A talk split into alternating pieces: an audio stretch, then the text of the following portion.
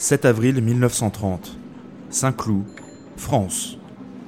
Une équipe de police pénètre dans une auberge réunissant des membres de la pègre. L'objectif?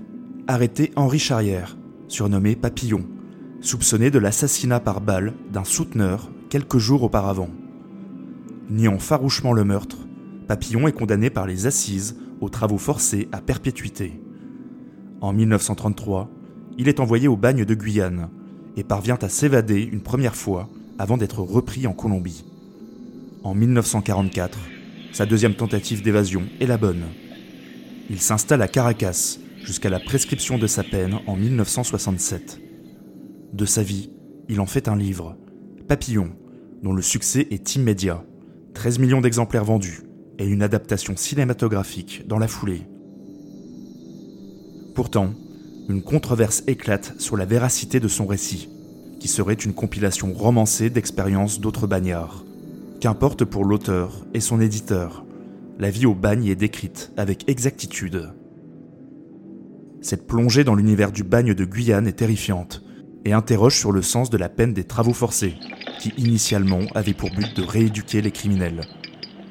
L'histoire du bagne ne se résume pas à celui de la Guyane.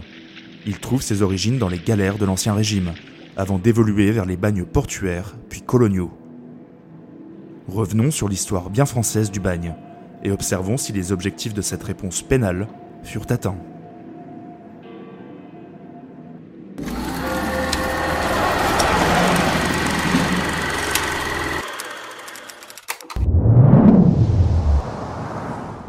Que faire des prisonniers?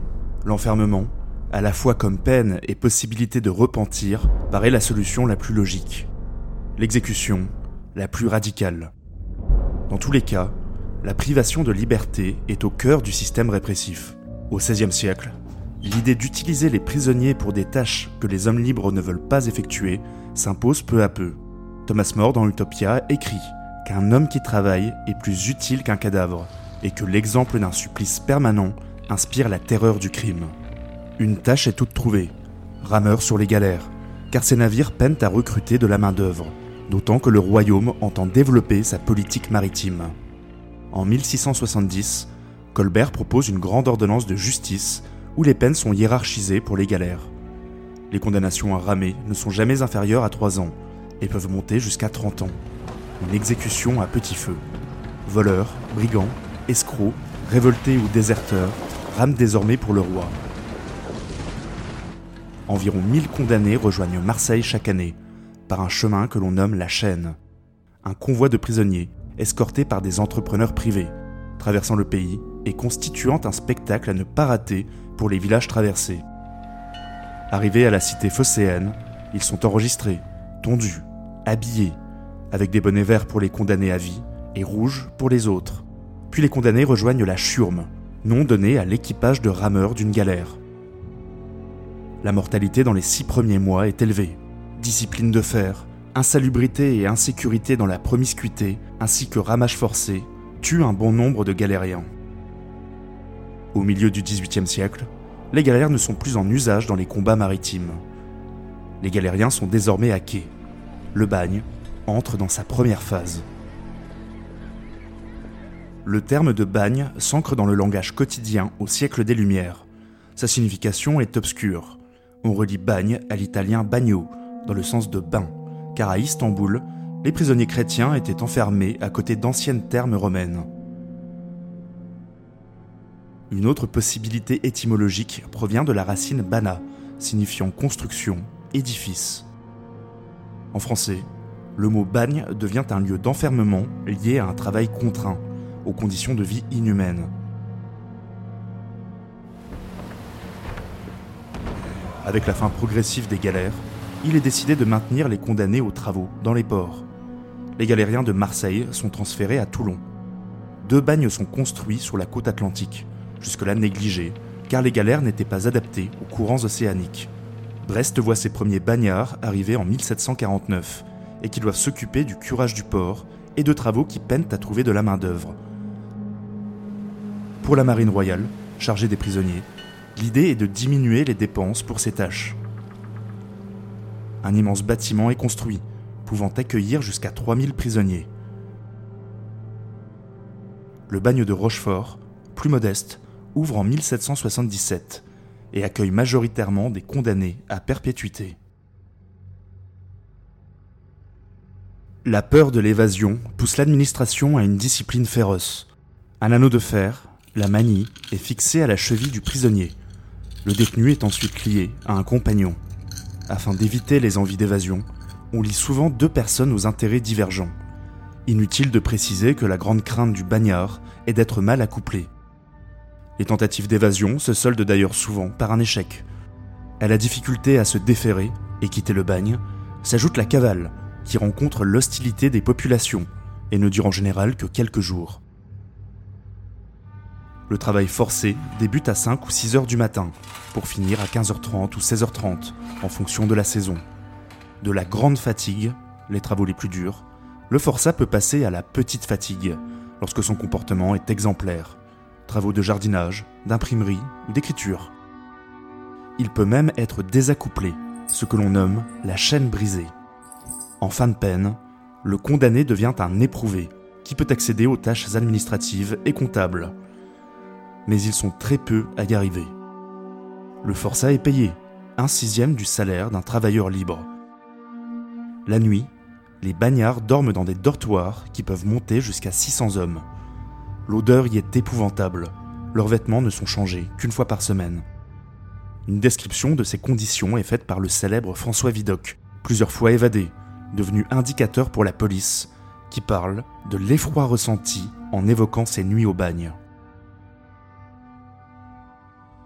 En matière pénale, les révolutionnaires français ont promulgué de grands principes. Proportionnalité de la peine, principe de légalité ou non-rétroactivité des lois. Pourtant, l'exécution de la peine connaît peu de bouleversements et la vie dans les galères sèches ne change pas. Le code pénal de 1810 s'avère plus strict et réintroduit des pratiques de l'Ancien Régime, comme l'exposition publique ou la main tranchée. Les travaux forcés sont prononcés par les cours d'assises pour les crimes, meurtres, viols, fausses monnaies, contrefaçons, coups volontaires. Au total, 62 motifs. L'augmentation des incriminations double le nombre de bagnards. À partir de l'arrivée au pouvoir de Louis-Philippe, un courant réformateur quant au bagne portuaire se forme. Des circonstances atténuantes sont intégrées au code criminel de 1832. La chaîne, le fameux convoi de bagnards, est supprimé. Le transport se fait désormais en voiture fermée, à l'abri des regards. C'est surtout pour une question de coût que l'on commence à envisager la suppression des bagnes portuaires. Plusieurs rapports pointent du doigt la charge que représentent les bagnards pour la marine et l'intérêt qu'il y aurait à engager des hommes libres pour les travaux dans les ports l'idée de déporter les condamnés dans les colonies trouve de nombreux partisans, d'autant qu'il existe déjà un modèle comme source d'inspiration. Depuis le XVIIIe siècle, les Britanniques exilent leurs prisonniers à Botany Bay, en Australie. Après les journées de juin 1848, l'idée d'exclure de la métropole les agitateurs est acquise. Les condamnés politiques de ces émeutes sont envoyés en Algérie, mais il faut trouver un autre endroit pour les détenus de droit commun. Une commission est créée en 1851, et après de multiples rapports, la Guyane est choisie, car elle combine de nombreux avantages. Suffisamment loin de la métropole, mais accessible en trois semaines par route maritime, manquant cruellement de main-d'œuvre, la Guyane est également la seule colonie française d'Amérique.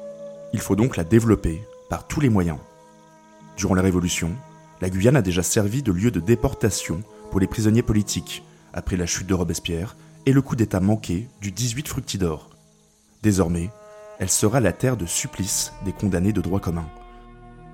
Les bagnes portuaires, quant à eux, ferment progressivement. Rochefort en 1854, Brest en 1858 et enfin Toulon en 1873. Le texte de loi lié à la déportation des condamnés en Guyane est définitivement adopté en 1854, alors que des milliers de prisonniers sont déjà sur place. Il intègre dans son article 7 une disposition qui vise à empêcher le retour en métropole du détenu, le doublage. Un individu condamné à une peine inférieure à 8 ans doit résider dans la colonie un temps égal à sa détention. Pour celui dont la peine est égale ou supérieure à 8 ans, il doit y résider à perpétuité. L'objectif principal du texte n'est pas de rééduquer ou de développer la Guyane, mais bien d'éloigner et de punir. la peine d'abord, la colonisation ensuite. La première expérience du bagne de Cayenne, qui s'étend de 1852 à 1867, est une véritable catastrophe. Les premiers baraquements sont installés sur les îles du Salut. Environ 600 hommes, gendarmes et soldats, assurent la garde, sous l'autorité d'un gouverneur. On installe rapidement un autre camp sur le site de la Montagne d'Argent. Mal ravitaillés et touchés par la fièvre jaune, détenus et gardes succombent en grande proportion. Plusieurs implantations ratées suivent. Saint-Georges de l'Oyapoc ne produit aucune canne à sucre et connaît une mortalité effrayante. Le chantier forestier de Kourou est évacué en 1859. Sainte-Marie et Saint-Augustin, avec leur plantation de bananes, ferment en 1863. Les gouverneurs successifs abandonnent l'Est et décident de s'implanter à l'ouest de la Guyane, où une colonie agricole d'hommes libres a réussi son implantation le long du fleuve Maroni. Inauguré en 1858, le camp de Saint-Laurent du Maroni connaît un taux de mortalité moins important. Des concessions en périphérie sont créées pour les condamnés aux courtes peines, qui ont purgé leurs années. L'idée est d'arriver à une véritable implantation de colons, qui seraient rejoints ensuite par leurs familles. Mais une fois de plus, cela ne fonctionne pas. Les concessionnaires peinent à survivre dans ce territoire hostile. L'heure est au bilan après 10 ans d'expérience.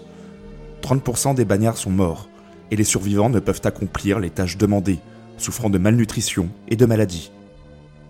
Qui plus est, cela coûte très cher à l'État. Napoléon III reconnaît lui-même que le bagne de Guyane est un échec il devient le lieu de déportation des détenus des colonies. Il faut désormais trouver un autre lieu pour les condamnés métropolitains.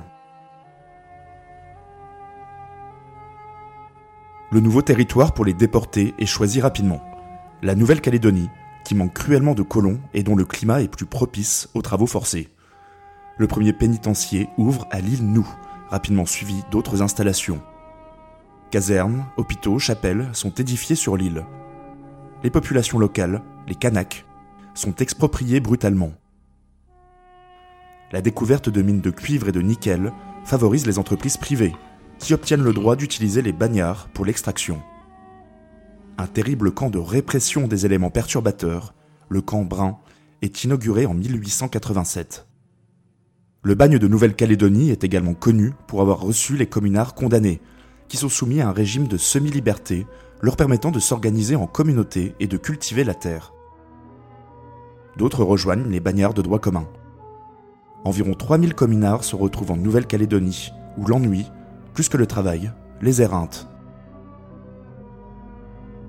Les lois d'amnistie partielle, puis totale, provoquent leur retour en métropole. Environ 400 y ont perdu la vie. Après la répression de la commune, le nouveau régime républicain vit dans la peur. La loi, l'ordre, la morale publique et la protection de la propriété privée sont des thèmes récurrents. La loi du 5 juin 1875 crée les prisons départementales et la réclusion pour les courtes peines, celles de moins d'un an. Mais c'est surtout le risque de récidive qui agite le pouvoir politique. Des tests sur le criminel né, l'hérédité criminelle et même la contagion de la dépravation fleurissent les républicains opportunistes s'emparent du sujet. Ils veulent rassurer les propriétaires et montrer à la nation qu'ils se préoccupent de la criminalité. Après un long débat, une loi pénale des plus radicales est adoptée le 27 mai 1885, la loi instaurant la relégation des récidivistes. En cas de récidive, même pour des délits mineurs, comme le vol, le vagabondage, la mendicité par exemple, l'accusé peut être condamné aux travaux forcés à perpétuité. Laissée à l'appréciation du juge, c'est une peine qui condamne pour toujours l'ensemble des actions d'un individu. Le nombre de déportés explose. La Nouvelle-Calédonie ne peut absorber ce flux grandissant de condamnés. Malgré le désastre des années précédentes, les routes pour la Guyane sont réouvertes. Environ 700 condamnés embarquent annuellement vers la Guyane en partant de Saint-Martin-de-Ré, Malgré une croyance bien ancrée, peu de décès sont à constater à bord. Arrivés à Saint-Laurent-du-Maroni, centre de transportation, les bagnards sont affectés en fonction de leur dangerosité et des risques d'évasion possibles dans différents camps et pénitenciers. Ceux qui restaient à Saint-Laurent sont considérés comme peu dangereux et avaient accès à des postes administratifs. Les prisonniers à surveiller particulièrement, condamnés à perpétuité notamment, sont envoyés sur l'île Royale, où le climat est certes plus apaisé que sur le continent, mais dont la situation rend toute tentative d'évasion impossible. Les bagnards élèvent des animaux, cultivent la terre et entretiennent les bâtiments. L'île du Diable reçoit les détenus qui ont porté atteinte à la sécurité de l'État. Son occupant le plus célèbre est Alfred Dreyfus, qui y fut étroitement surveillé de 1895 à 1899. Les bagnards les plus dangereux, ceux qui ont tué des gardes, des co-détenus, des populations civiles, et qui ont été jugés par le tribunal maritime spécial, qui s'occupe des infractions commises au bagne, direction l'île Saint-Joseph, la plus redoutée. Ils sont enfermés au cachot, dans des cellules sans fenêtres, surveillés depuis des passerelles au-dessus des cellules. Silence obligatoire, et la peine peut durer jusqu'à 5 ans.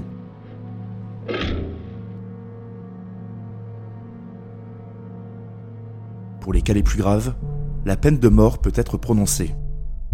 L'exécution a lieu aux yeux de tous, afin de servir d'exemple. Les bagnards sont divisés en trois classes, en fonction de l'infraction commise, du comportement ou des compétences du détenu. Les troisièmes classes, avec ceux que l'on nomme les incorrigibles, les fortes têtes, sont aux travaux les plus infernaux, drainer les marécages, défricher ou abattre les arbres. Les deuxièmes classes sont aux travaux publics et aux cultures. Les premières classes sont aux postes d'intendance et d'administration. Cuisiniers, infirmiers, garçons de ménage voient leur peine s'écouler plus tranquillement. Ceux en fin de peine, finalement assez rares, et dont le comportement fut exemplaire, peuvent enfin obtenir une concession. En 50 ans, seulement 95 concessions sont créées et les concessionnaires n'ont aucun pécule. Ils vivent donc de mendicité et doivent commettre à nouveau des larcins. Hormis pour la première classe, le quotidien est un enfer. On ne mange pas à sa faim, les maladies et le climat éreintent les bagnards. La nuit, enfermés dans les dortoirs, c'est la loi du plus fort. Les violences entre condamnés sont constantes, les viols fréquents. Le bagne est un monde à part, avec ses codes et ses rites. Le tatouage des forçats en est un. Souvent des motifs historiques, fantaisistes, et très souvent des représentations de femmes. Les forçats ont leur argot, et beaucoup de mots nous sont parvenus du bagne. Gonzesse, tronche, guibole, pognon, tolard, piole, turbiné ou canet. En Guyane, la population est composée de 75% de condamnés de métropole et de 25% venant des colonies, qui ont parfois leur camp et pénitencier propre. Concernant les femmes, au moment de leur condamnation, elles ont le choix entre la réclusion ou le départ au bagne. En Guyane, elles sont confiées à une congrégation religieuse, où elles sont astreintes à une vie quasi monastique. Pour l'État, l'idée est également de marier ces femmes à des concessionnaires, mais le nombre sera dérisoire. Très peu partiront là-bas, environ 1000 en un siècle. Pour les enfants et les jeunes filles de moins de 16 ans, dont la délinquance ne cesse d'augmenter tout au long du 19e siècle, la rééducation prend la forme de colonies pénitentiaires, qui restent sur le territoire métropolitain. Au départ gérées par des privés et des religieux, les colonies sont ensuite organisées par l'État à partir de la Troisième République. La peine est souvent un travail forcé agricole. La discipline de fer, la maltraitance, la malnutrition et les maladies en font de véritables bagnes, moins connus et moins documentés. Le dernier, celui de Belle-Île, ne fermera qu'en 1977. Un autre type de bagne, spécialisé, se trouve en Afrique du Nord, Biribi, qui regroupe l'ensemble des sites pénitentiaires militaires. C'est avec la colonisation de l'Afrique du Nord que l'implantation des condamnés débute. En 1832 est créé les bataillons d'infanterie légère d'Afrique, qui incorporent les militaires condamnés à des peines correctionnelles et qui devient l'instrument répressif de l'armée de terre en Algérie. Ces bataillons connaissent une discipline plus sévère, dans le but de mater les fortes têtes. Sous Napoléon III, tout comme les bagnes furent réformés, la justice militaire l'est également. La formation des conseils de guerre change, et les délits commis sous l'uniforme se purgent dans des ateliers de travaux publics en Algérie. Leur peine terminée, ils incorporent ensuite les bataillons d'Afrique, surnommés Baddaf, qui commencent également à recevoir bon nombre de condamnés de droit commun. En 1872, le service militaire devient obligatoire et universel. Nul ne peut y échapper. La justice militaire, qui frappe les soldats coupables de menus larcins ou de crimes plus graves, est particulièrement sévère. Fleurit alors en Afrique du Nord de nombreux ateliers de travaux publics, des pénitenciers, des sections d'exclus ou des compagnies disciplinaires. Le tout est englobé dans le terme générique de Biribi. En 1889, près de 10 000 punis, nombre supérieur à la Guyane, sont dans les établissements répressifs de Biribi, connus pour infliger aux forçats des traitements violents et humiliants. La Première Guerre mondiale a suspendu l'envoi de détenus vers le bagne, mais aussitôt terminé, les convois reprennent. À partir du 8 août 1923, le journaliste Albert Londres publie dans Le Petit Parisien une série d'articles sur le bagne de Cayenne, qu'il a visité en juillet. La critique est acerbe et éveille l'opinion publique sur les conditions de détentions infernales.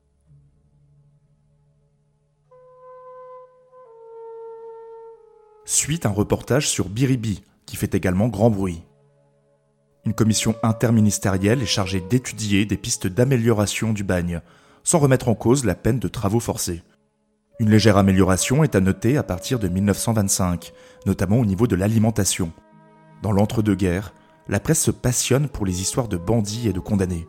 Un nombre incalculable d'articles sort sur le bagne, même à l'étranger. L'image de la France y est sérieusement écornée. Alors que les hommes politiques, la presse et la population s'interrogent de plus en plus sur la nécessité de maintenir ce système répressif, des mouvements nationalistes en Indochine, en 1930 et 1931, poussent les autorités à ouvrir un camp indochinois en Guyane. L'Indochine avait déjà son bagne depuis 1862, Poulo Condor, qui accueillait majoritairement des révoltés locaux et dont les conditions sanitaires et la brutalité des gardiens ont été également dénoncées. L'autorisation donnée par l'administration à l'armée du salut de réinsérer les détenus de Cayenne et leur permettre de retourner en France est largement relayée par la presse. De nombreuses voix pour la suppression du bagne s'élèvent et en 1938, sous le Front populaire, un décret-loi, évitant ainsi une procédure législative et des débats, est signé la transportation est arrêtée et les condamnés aux travaux forcés sont placés en détention. Par contre, les relégués continuent à être envoyés au bagne, et ceux sur place doivent y rester. Il se passe 16 ans entre le décret de 1938 et la fermeture du bagne. À la sortie de la Seconde Guerre mondiale, où les conditions de détention se sont aggravées par manque de nourriture, l'heure est au changement. Un plan de liquidation du bagne est lancé, un maximum de grâce prononcé le plus gros souci logistique étant le rapatriement des condamnés et leur placement en maison de détention. En 1953, le dernier convoi ramenant les bagnards en France part de Guyane. Biribi voit ses ateliers de travaux publics supprimés en 1928 après les articles d'Albert Londres, mais ne sera officiellement fermé qu'en 1972. L'histoire du bagne s'est peu à peu effacée de la mémoire collective, comme une trace du passé qu'il faudrait oublier le premier musée du bagne, à Saint-Laurent, n'a ouvert qu'en 2015. En France, la politique pénale est encore aujourd'hui marquée par cet héritage national, empreint de postures punitives et répressives que les différents gouvernants ont difficilement questionnées par le passé. Ironiquement, en 1854, au moment où le bagne de Guyane ouvrait, les Britanniques fermaient leur bagne de Botany Bay, conscients de l'échec de l'entreprise. Au final, pour citer Gaston Monerville, député guyanais et auteur du rapport de 1937 sur les travaux forcés, le bagne a entraîné une triple faillite, d'un point de vue pénal, colonial et international.